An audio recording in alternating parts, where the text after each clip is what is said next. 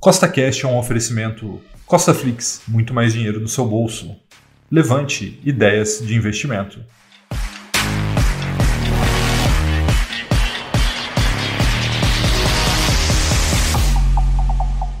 Seja bem-vindo a mais um podcast que tem por único objetivo colocar mais dinheiro no seu bolso. E no podcast de hoje eu vou te mostrar as diferenças entre o IVVB11 e o NASD11 para te ajudar a escolher qual deles é a melhor forma de você diversificar sua carteira quando estamos falando de ETFs de ativos no exterior.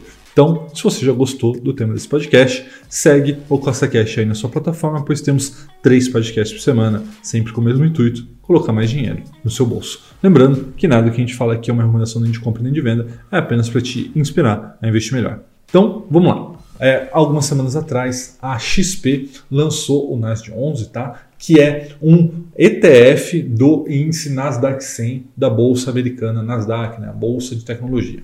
A taxa de administração desse ETF é de 0,3% ao ano, que está em linha com o mercado, né, principalmente os ETFs lançados pela própria XP. Né. Alguns meses atrás eles lançaram o Gold 11, que é atrelado aí ao ouro, e também o China 11, né, que inclusive está lá na série do Milhão com Mil, que vocês já conhecem, né, e o China 11 está atrelado à Bolsa chinesa. Tá? Então, voltando aqui ao caso da Nasdaq 11 e do RVB 11, tá? O ETF, né, o Nasdaq 11, ele replica o índice Nasdaq 100 da bolsa de tecnologia americana, tá? E aí para que você entenda mais sobre os ativos que estão dentro dos Nasdaq 100, né? ou seja, dentro dos Nasdaq 11, eu vou colocar na sua tela aí agora uma relação com 15 das maiores empresas que compõem esse índice. Então, como você pode ver aí na sua tela, você tem ali as maiores empresas do mundo. Né? Então você tem ali Apple, Microsoft, Amazon,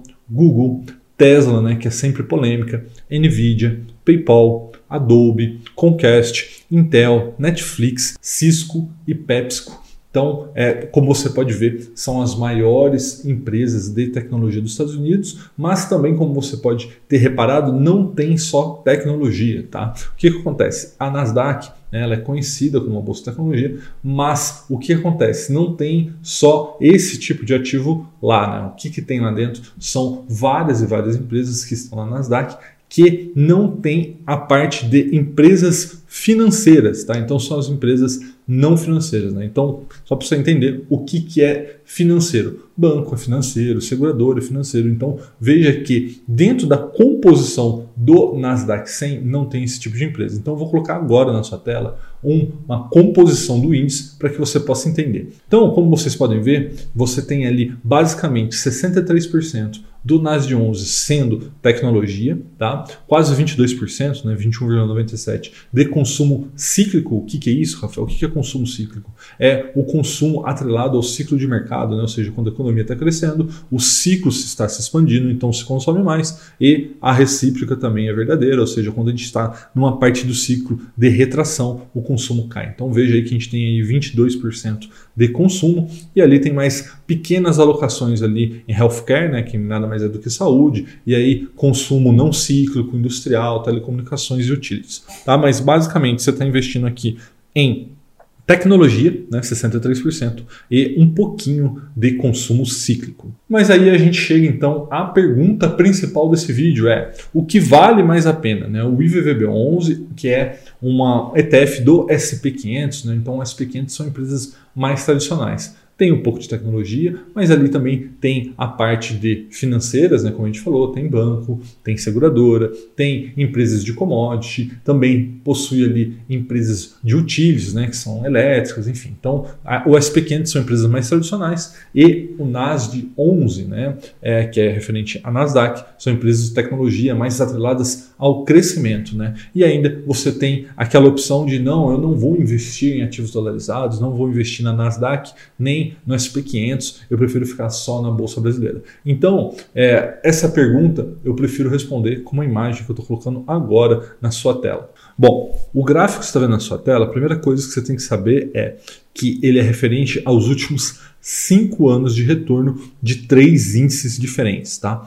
O verde, né, que está aí na sua tela como EWZ, nada mais é que o Ibovespa dolarizado. Né? Rafael, por que dolarizado? Porque a gente está comparando com ativos do exterior, então nada melhor do que colocar tudo na mesma moeda. Tá? Então o EWZ é um ETF que é negociado na Bolsa Americana, que é o índice Bovespa bem dólar, tá? Então veja que a linha verde é o IWZ, a linha amarela é o IVV, né, que é o par do IVVB11. Então aí a gente está vendo o SP500 e a linha azul é o QQQ, que é o par do Nasdaq 11, né? ou seja, que investe no Nasdaq 100. Veja que nos últimos cinco anos, né, o pior investimento de todos foi o EWZ, ou seja, ficar somente na bolsa brasileira. O IVV foi um investimento interessante, como você pode ver ali, quase 150% em cinco anos, né?